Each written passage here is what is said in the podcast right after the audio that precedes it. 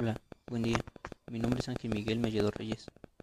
En la cuarta semana de clases hablamos sobre lo que informó el SAT, que fue que la recaudación tributaria correspondiente al año 2020 fue de 3.338.000 millones de pesos, que representa un crecimiento del 0.8% en comparación a lo que recaudó en el 2019.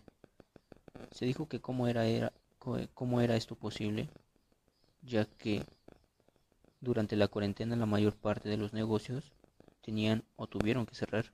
Entonces, de cierta manera, eso de entender que realmente las empresas no cerraron.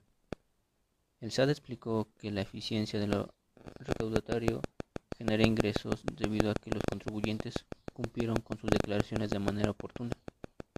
Al mismo tiempo, se encontraron contribuyentes que presentaban inconsistencias en el pago de sus obligaciones. Un ejemplo que nos dio el doctor Román fue que cuando una persona se queda sin empleo el gobierno le proporciona un subsidio, otorgándole el dinero que ganaba anteriormente en su trabajo. Esa ayuda te la da para que puedas ayudarte a ti mismo con tus gastos en lo que encuentres algún trabajo.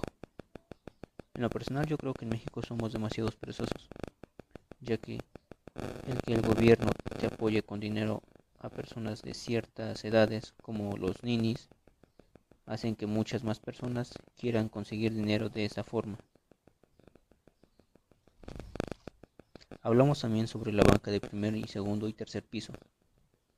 La banca de primer piso es aquella que brinda crédito al público en general. La banca de segundo piso, por lo general, financia empresas privadas. Y la banca de tercer piso da créditos al gobierno a un plazo de 30 años o más tiempo. Esto fue lo visto en la cuarta semana. Gracias y hasta luego.